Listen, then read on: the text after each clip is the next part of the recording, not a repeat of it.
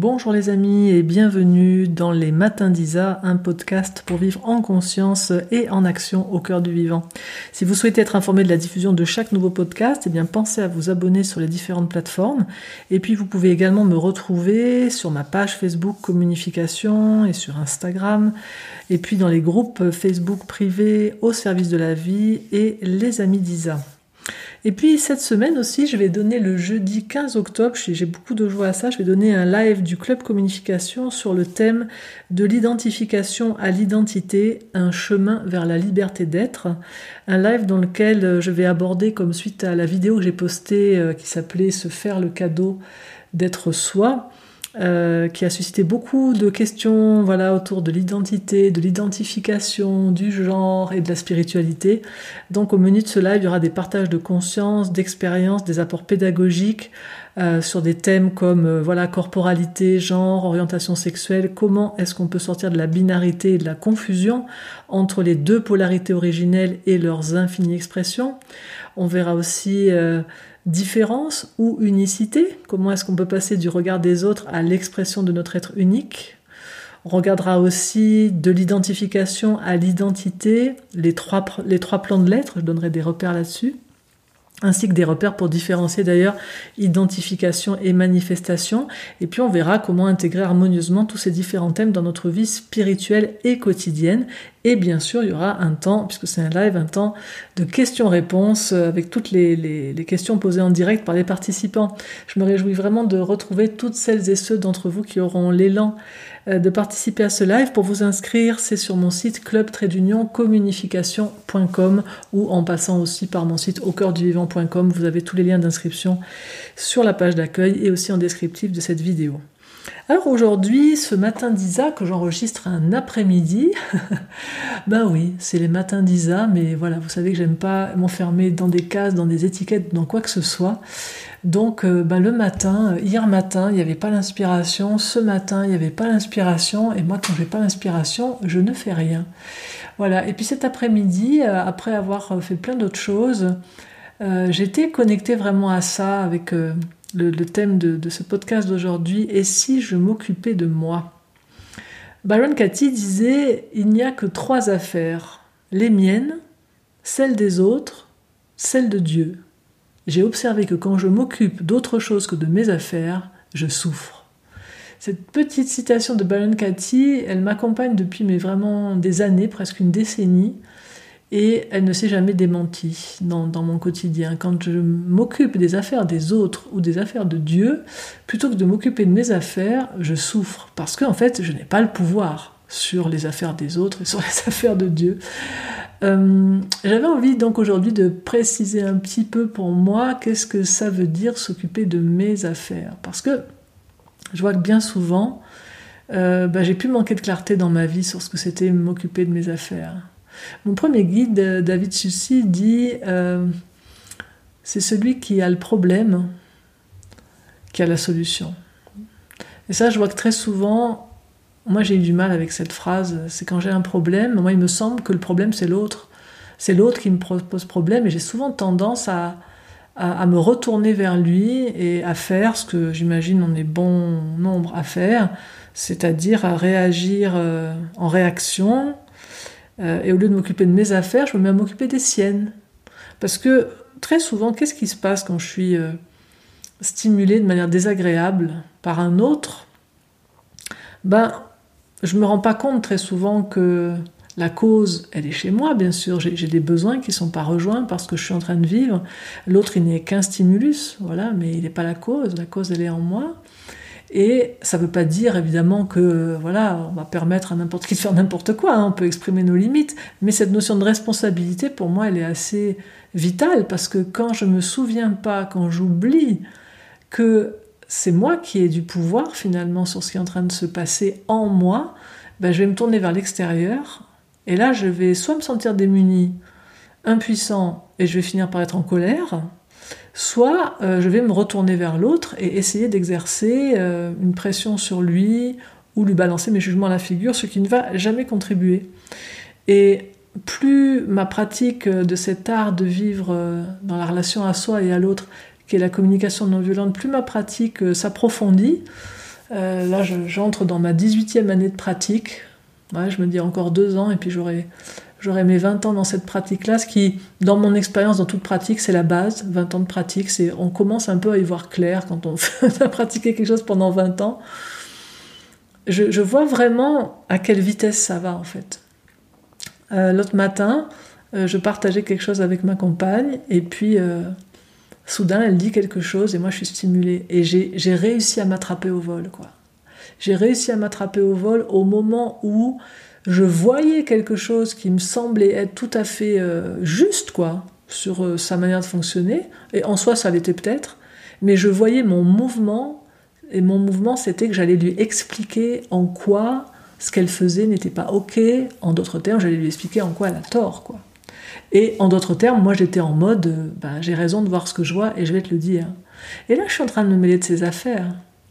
Et alors, je, remercie vraiment Marshall Rosenberg et puis tous les formatrices et formateurs et tous les pratiquants et pratiquantes de CNV avec qui j'ai travaillé depuis 18 euh, ans parce que tout ce chemin, tout ce travail, ben, je vois que ça a quand même porté ses fruits à un moment, mais je vois que ça demande tellement d'acuité de voir ce mouvement intérieur qui est une tension. Mon seul repère, c'est la tension. C'est je vois que je m'apprête à parler depuis une tension et avec comme ce mouvement qui veut faire quelque chose sur l'autre, qui veut expliquer quelque chose à l'autre, qui veut montrer quelque chose à l'autre. Et je célèbre d'avoir eu euh, les moyens à ce moment-là de voir ça et du coup d'arriver à lui dire ok, attends juste là, je vais prendre un temps vers moi parce que j'ai besoin de me donner de l'empathie par rapport à, ce qui se passe en moi et je vois que j'ai envie de te dire quelque chose, mais je vois aussi que je suis en train de vouloir te le dire depuis un espace qui n'est pas un espace euh, qui prend soin, mais depuis un espace qui est stimulé. Et ça, dans la période particulière que nous vivons depuis mars dernier, où on est chaque jour stimulé avec plein, plein, plein de choses qui nous sont désagréables, où on est dans une période de transmutation de notre humanité, je, crois vraiment que nous pouvons arriver à, à une nouvelle ère de l'humanité, nous pouvons arriver à nous transformer et à devenir peut-être enfin des humains entiers, c'est-à-dire euh, conscients, aimants et incarnés, hein, sur les trois cercles de l'être, si nous développons cette lucidité sur nos réactivités. Et ça, ça veut dire réaliser la seconde où je suis en train de m'occuper euh, des affaires des autres. Euh, en particulier me rendre compte du moment où je me mêle de leurs affaires en allant leur euh, parler sur eux, leur dire euh, sous prétexte que moi j'ai vu quelque chose, leur expliquer le sens de la vie, ce qu'ils devraient faire, leur, donner mes croyances, mes interprétations.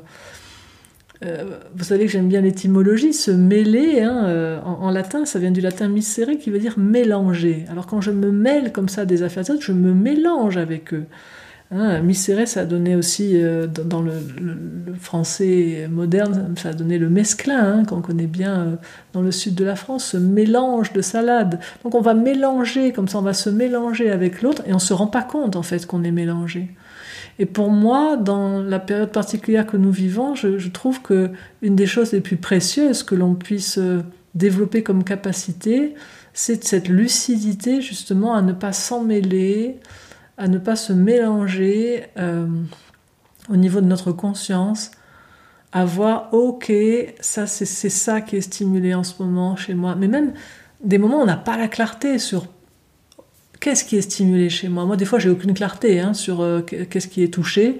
Et à ce moment-là, je me répète mon mantra, qui est le mantra euh, des besoins. Je me répète, ok, en ce moment j'ai un besoin qui n'est pas rejoint. Ok, en ce moment j'ai un besoin qui n'est pas nourri, je ne sais pas lequel, mais je me sens comme ça, je me sens agacée, je me sens exaspérée, je me sens contrariée, je me sens dépitée parce que j'ai un besoin et je ne sais pas lequel, mais je sais que je me sens comme ça parce qu'il y a quelque chose chez moi qui est touché. Et donc il est urgent que je revienne vers moi plutôt que d'aller vers l'autre. Et je vois que dans ces moments-là, si on n'a pas ce réflexe-là, on va passer dans différents modes. Le mode le plus direct, c'est d'avoir des idées sur autrui, des jugements sur autrui. Et là, ensuite, soit on va les lui dire, soit on va le penser, ça va affecter notre état d'être en fait. Et puis, euh, en plus des jugements qu'on peut avoir, on peut aussi, si on est dans quelque chose qui est au fond assez bienveillant, des fois on est stimulé parce que on voit quelqu'un qui fait quelque chose dont on se dit que oh ben c'est dommage qu'il fasse comme ça parce que s'il faisait autrement, il serait plus heureux quoi. Et là, on est, on s'en rend pas compte, mais en fait, on, est en mode sauveur, euh, éducateur, qui peut se transformer d'ailleurs assez rapidement en tortionnaire. Hein. Si l'autre ne prend pas assez vite le conseil qu'on va lui donner, on se transforme en, général en gaveur ou en gaveuse d'oie. Hein. On lui met un, entonnoir de paroles dans la bouche et puis on le noie littéralement de notre savoir et de nos connaissances. Et voilà, ce mode-là, euh, je le trouve très très très violent. Quand quelqu'un n'a rien demandé, Hein, Marshall Rosenberg, le, père de la CNV, il disait, bon, avec humour, il disait ne donnez jamais un conseil à quelqu'un, sauf s'il vous a euh, donné un papier signé par trois de ses avocats. Bon, il est américain.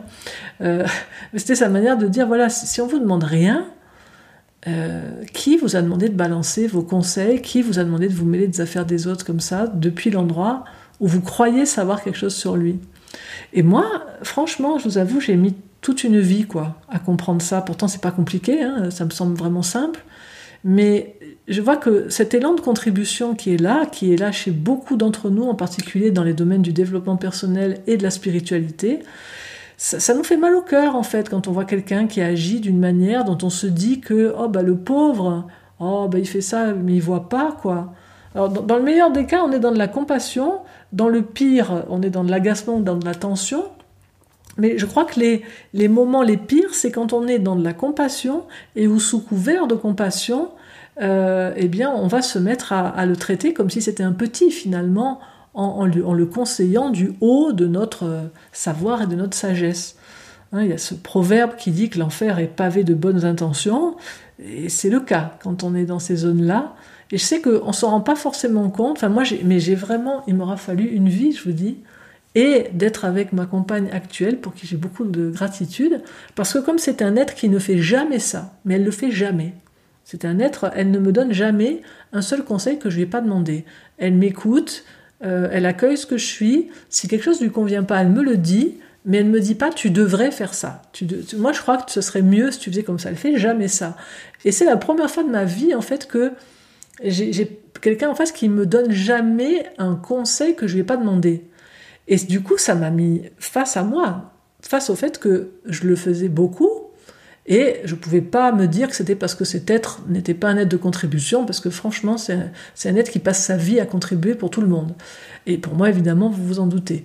Donc, euh, ça m'a mis direct euh, dans mon coin, comme on dit euh, quand on est sur un ring de boxe. Je me suis retrouvée dans mon coin à me dire, ben merde alors, mais moi je fais ça tout le temps, de, me mettre en position haute finalement par rapport à elle en lui disant ben ouais mais tu sais euh, quand je te vois faire ça je me dis que euh, c'est dommage parce que peut-être que blablabla et même si je le fais avec infiniment de délicatesse de subtilité d'amour le positionnement reste quand même le même. C'est-à-dire je crois que je sais mieux que l'autre et je sais que quand je partage ça souvent on me dit ben oui mais alors on peut plus rien dire euh, comment on fait c'est pas la question de plus rien dire, c'est la question de.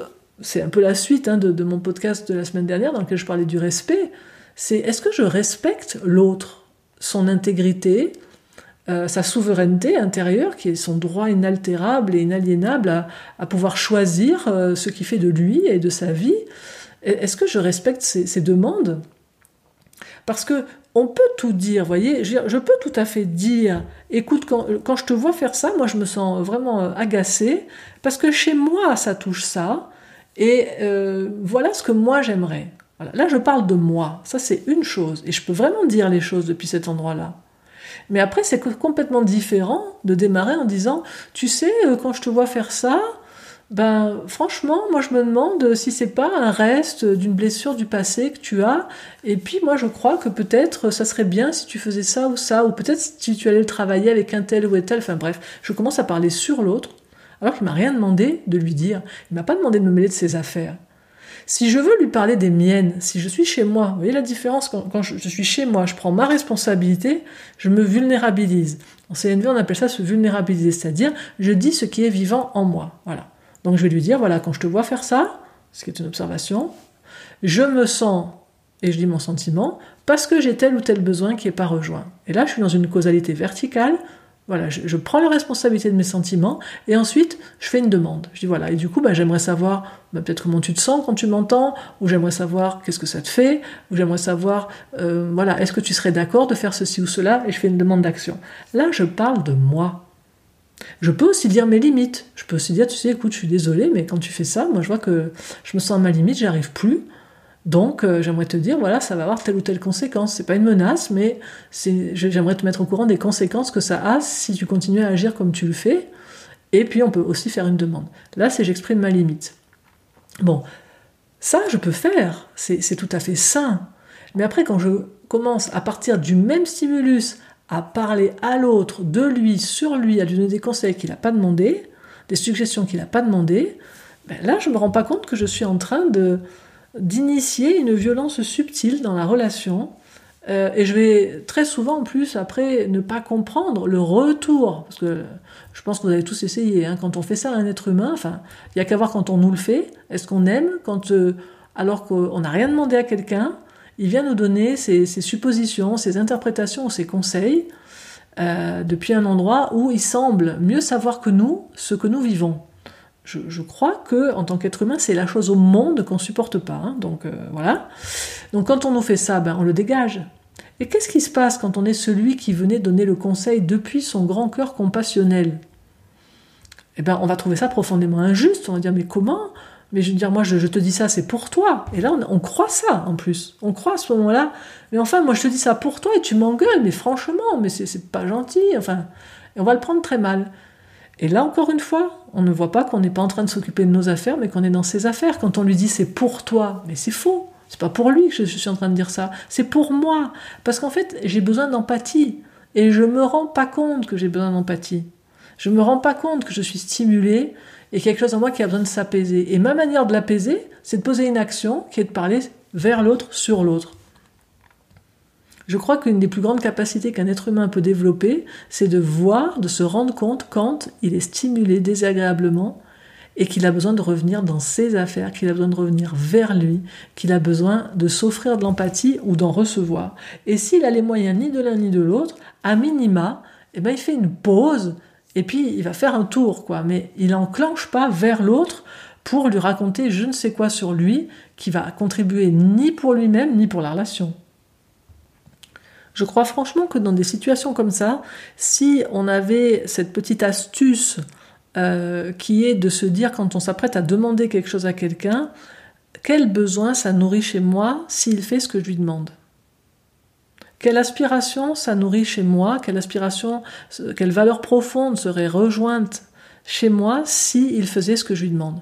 Ça, ça nous permettrait de voir qu'en fait, toutes les demandes que nous faisons, c'est pour nous, y compris quand on fait quelque chose pour prendre soin de quelqu'un, c'est notre élan de contribution. Donc quand je fais ça, mon élan de contribution est nourri.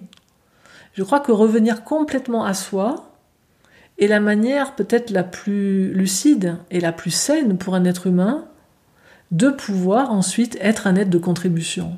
Pour moi, la contribution, c'est pas un mouvement qui va vers l'extérieur, parce que je sais que quand je vais vers l'extérieur, je me déporte quelque part, et que ce que j'ai de plus précieux est au centre de mon être. Donc plus je vais vers le centre de moi, plus je suis connecté à ce qui se vit en moi, à mes ressentis corporels, à mes sentiments, aux besoins qui en sont la cause, plus je vais au centre de mon être, plus dans cet espace-là, je me rapproche du centre de l'autre, je me rapproche de cet espace dans lequel nous sommes un, et plus je me rapproche de moi, dans cet espace-là, plus je deviens une contribution. Parce que la plus grande contribution, c'est ce que nous sommes. C'est pas ce que nous faisons. Si je fais quelque chose, si je pose une action, si je parle, si j'écris, peu importe ce que je, la manière dont, dont, je pose une action, que ce soit par la parole, l'action, peu importe, si je ne le fais pas depuis un espace qui est au centre de mon être, si moi je suis décentré, je vais entraîner l'autre dans quelque chose de décentré. Il va, il va percevoir ça comme une pression. Voyez?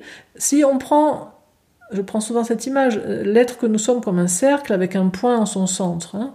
donc au centre de mon corps, Voilà, si, on prenait la tête vue d'en haut, hein, on prend notre tête vue d'en haut comme un cercle, et puis on fait un point au sommet du crâne, et puis on applique ça à tout notre être. Je vais avoir comme ça cette circonférence, cette périphérie de mon être, qui est l'endroit depuis lequel j'entre en contact avec les êtres, avec les choses, et puis vers l'intérieur, au centre de mon corps, là il y a le centre de mon être, dans la verticale de mon être.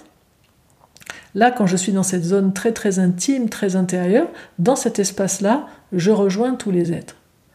Quand je vais vers un autre depuis cette périphérie, il y a quelque chose de moi qui se déporte vers l'autre, et quand je vais m'approcher de lui, lui parler, le toucher, le faire une action, ça va faire une pression.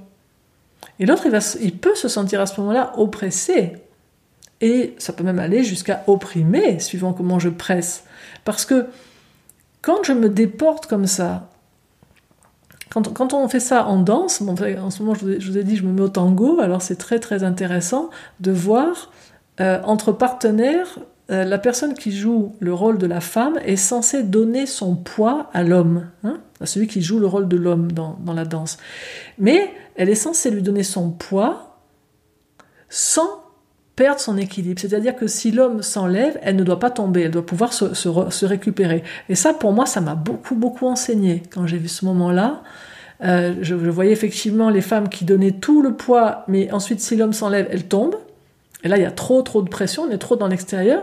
Ou bien, je m'approche et je donne mon poids, mais le poids du centre, le poids de l'intérieur. Et quand je donne le poids du centre à un autre être, si l'autre recule parce que ce que je lui donne ne lui convient pas, je ne me déporte pas, et l'autre, quand je lui donne ce poids-là, qui est le poids du centre, eh bien, il ne le perçoit pas comme quelque chose qui affecte son propre centre, mais comme quelque chose qui va le lester dans son centre à lui, quoi. Donc, je vais renforcer quelque chose chez l'autre. Donc, moi, j'aime beaucoup travailler sur ces postures intérieures au quotidien et voir où je suis et voir quand je parle à un autre être, est-ce que je me sens au centre de mon être et depuis là, je m'approche de lui, mais je m'approche de lui depuis mon centre, mais sans me pencher vers lui de telle manière que je suis en train de me décentrer et que si il ne prenait pas ce que je suis en train de lui proposer, je me sentirais mal. Et là encore, par exemple, dans, le tango, euh, les partenaires font des propositions. Alors habituellement dans le tango classique, c'est l'homme, celui qui joue le rôle de l'homme, qui fait la proposition à la femme. Et dans certains styles de tango contemporain, il travaille justement pour que les deux partenaires puissent faire des propositions et l'autre, il accepte la proposition ou pas. Et ça aussi pour moi c'est un repère dans cette danse relationnelle qu'on a au quotidien avec autrui, c'est de regarder, ok, est-ce que je suis en train de lui proposer quelque chose? Et une proposition, elle peut être refusée, elle peut être déclinée. Je lui propose, ok, est-ce qu'on va par là, on va à gauche? Et je lui dis, qu'est-ce que ça nourrirait pour moi si on allait à gauche? Hein J'adorerais aller à gauche parce que chez moi, ça nourrirait ceci ou cela. Est-ce que tu as envie? Et là, l'autre, il prend ou il prend pas. S'il ne prend pas, ok. Moi, je lui ai parlé de mes affaires. Je j'ai fait une proposition. J'ai dit ce que ça rejoignait pour moi, mais je ne lui dis pas dans le discours mais moi, je crois que ça serait bien pour toi d'aller à gauche, tu, quoi, tu vois. Moi, je me dis que ça serait mieux pour toi. Moi, je te vois plus être toi-même quand tu vas à gauche. Tu vois ce que je veux te dire? Moi, je, t'identifie plus à ce que tu dis être si tu vas à gauche que quand tu vas à droite. Hein. Mais je te le dis en toute amitié, tu vois. Après, vraiment, tu fais ce que tu veux. Vous voyez ce genre de discours comme il est pernicieux. On se rend même pas compte soi-même de ce qu'on est en train de faire. Alors que si je reviens complètement dans ma responsabilité, je peux dire au fond ce que je voulais dire qui était que je sens quelque chose à gauche qui pour moi serait plus confortable. Mais je le redis en, disant, en prenant ma responsabilité à 100%. Voilà, tu vois, moi j'adore quand on, va à gauche ensemble et je préfère, moi, je préfère te voir quand tu es à gauche que quand tu es à droite. Je vois que c'est vraiment ma préférence et ma joie parce que chez moi, ça, voilà, ça nourrit dans ces cas-là des besoins d'harmonie, de beauté. Voilà, du coup, j'adorerais, euh, si tu étais d'accord, d'aller à gauche maintenant. C'est comment pour toi? Et là, l'autre me dit, écoute, merci beaucoup hein, de me partager ce qui est vivant chez toi, mais moi, juste là, j'ai pas du tout envie d'aller à gauche. Ok. Et moi, peut-être chez moi, ça me fait gloops à ce moment-là. Parce que moi, c'était vraiment important pour moi qu'il aille à gauche. Et ben là, je vais m'occuper de moi, encore une fois. Des affaires de qui je m'occupe? Je m'occupe de moi. L'autre, il m'a dit sa volonté, il m'a dit ce qu'il veut et ce qu'il ne veut pas. Et si ça ne me convient pas, eh ben, je vais d'abord m'occuper de moi, puis ensuite je vais revenir vers lui et je vais lui dire ce qui se vit chez moi. Et peut-être que ça va plus du tout. Hein, si on est dans une danse relationnelle de couple, si euh, moi ma préférence absolue c'est qu'on danse à gauche puis que lui tout le temps il veut aller à droite et que c'est tous les jours que ça se passe et qu'on est un couple, à un moment donné je vais peut-être réfléchir à regarder ce que je continue cette danse relationnelle là parce que visiblement on danse pas dans la même direction. Mais je vais le faire en toute lucidité et sans me dire que je suis face à quelqu'un qui manque de, vision, parce qu'il se rend même pas compte que dans la vie c'est mieux d'aller à gauche. Non, là je suis en train de mettre en valeur absolue ce qui est ma valeur relative, ce qui est aussi une des choses qu'on fait le plus souvent en tant qu'être humain. je me mets à me voir moi comme la référence et à croire que ce qui, est bon pour moi, que ce que j'aime, ça devrait être ce qu'aime l'autre. Hein. J'ai toute, toute ma vie, mon papa, paix à son âme, toute ma vie, mon papa qui, qui était donc un Marseillais, qui adorait toute la nourriture du Sud, etc. Et il adorait la sauce tomate, il en mettait partout. Et moi, je déteste la sauce tomate. Pour une raison totalement inconnue, je suis totalement capable de l'apprécier sur la pizza, parce que c'est comme si je, je, lui trouve un autre goût, mais après sur les plats, je ne la supporte pas, dans les pâtes, tout ça. Eh bien, depuis que je suis en âge de dire j'aime pas la sauce tomate, donc ça devait être à 5-6 ans, jusqu'au décès de mon papa, à chaque fois qu'on mangeait ensemble et qu'il mangeait de la sauce tomate, toute ma vie, il m'en a proposé, alors qu'il savait parfaitement que je n'en mangeais pas. Et à chaque fois que je lui disais, mais papa, tu sais bien que j'aime pas la sauce tomate, il me disait, tu as tort, hein, c'est tellement bon. Et cette phrase-là, mais comme elle m'a exaspéré pendant des années, jusqu'à ce que je fasse de la CNV et où je me mette à traduire que, bah oui, il était en train de m'exprimer combien il avait besoin d'empathie parce qu'il aurait tellement aimé partager ce plaisir-là avec moi et puis il comprenait pas comment c'était possible que je puisse ne pas aimer quelque chose que lui trouvait aussi bon. Mais le souci, c'est quoi? C'est qu'il le portait en valeur absolue et il se mettait à me dire Tu as tort, c'est tellement bon. Ben, pour lui, oui, lui, il aime. Alors qu'il aurait pu me dire la même chose en me disant si il était resté chez lui, si s'était occupé de ses affaires, il m'aurait dit Oh là là, ma chérie, eh ben tu vois, pourtant ça fait 30 ans que tu me le dis, hein, eh ben je vois que ça me fait le même choc à chaque fois.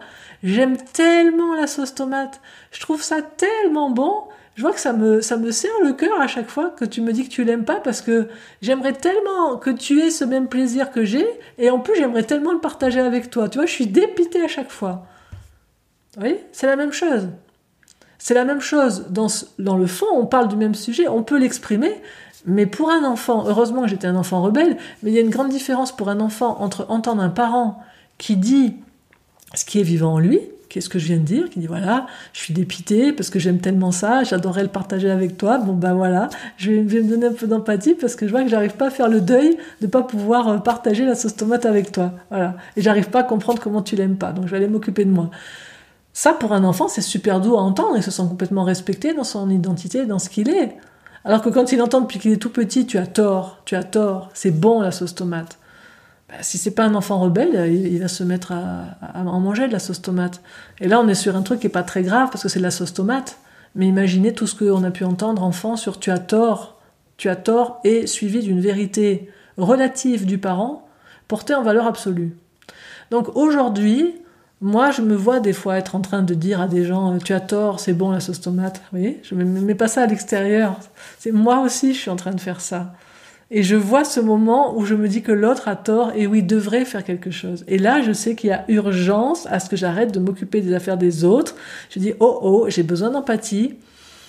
Et je fais ce chemin du retour vers moi qui commence d'abord par stop, ne pas dire ce que je m'apprête à dire si je vois que ça va faire un peu sec de s'arrêter en plein milieu d'une discussion, de dire à l'autre écoute juste là, euh, je vois qu'il y a un truc qui me stimule et ça m'appartient et je vais aller m'en occuper. Hein. Je, reviens dans un petit moment. Voilà. Ou, euh, ou, juste je change de sujet en lui disant écoute j'ai un truc qui me stimule, j'ai pas les moyens de t'en parler maintenant, je te reviens dès que je me suis un petit peu démêlé. Voilà. Parce que c'est ça le réflexe à avoir. C'est quand je vois que je vais mêler des affaires des autres, je fais retour vers moi pour me démêler à l'intérieur, pour démélanger tout ça, pour démêler mes pensées, mes jugements de mes sentiments, pour retrouver au fond mes besoins et pour arriver à pouvoir m'exprimer finalement depuis cet espace du centre où je me respecte et où je respecte l'autre et où on peut danser ensemble une relation de cœur à cœur dans laquelle chacun a de la clarté sur ce qui le touche euh, plutôt que de tout mettre vers l'autre. Hein. Alors si vous avez envie d'approfondir sur ça, puis de découvrir vraiment concrètement, hein, d'avoir des clés au quotidien pour pratiquer ça, ben, je vous recommande chaleureusement dans, le club CNV, euh, club-cnv.com, il y a deux modules qui donnent vraiment des clés pratiques concrètes là-dessus. C'est le module qui s'appelle Et si je reprenais la télécommande de ma vie? qui travaille vraiment sur la causalité verticale entre les sentiments et les besoins. Et puis, euh, sur tout ce qui touche à revenir vers soi, c'est le module qui s'appelle Entrer en amitié avec soi-même, dans lequel je partage toutes les clés sur l'auto-empathie. Voilà les amis, j'espère vraiment que ce que je vous ai partagé aujourd'hui, ça vous donnera peut-être euh, voilà un petit sourire euh, dans la semaine quand vous vous voyez aller parler à l'autre du fait qu'il a tort parce que la sauce tomate c'est tellement bon et que ça vous permettra juste de faire ce petit temps d'arrêt, revenir vers soi, s'occuper de ses affaires, revenir dans une causalité verticale entre mes sentiments et mes besoins, revenir au centre de mon être et puis goûter davantage voilà de paix intérieure. Voilà. Et puis, ben voilà, si vous voulez faire un pas de plus avec moi, vous pouvez me retrouver bien sûr dans tous les parcours en ligne hein, du club CNV, du club communication. Vous pouvez aussi retrouver tous les précédents matins d'Isa en vous rendant sur mon site au dans la rubrique ressources et audio. Et puis, ben, si vous voulez, on se retrouve jeudi soir pour un live du club communication, donc sur le thème de l'identification à l'identité, un chemin vers la liberté d'être. Voilà, je vous souhaite une belle fin de week-end et je vous dis au week-end prochain pour un nouvel épisode des matins d'Isa. Je vous souhaite tout le meilleur d'ici là. Au revoir.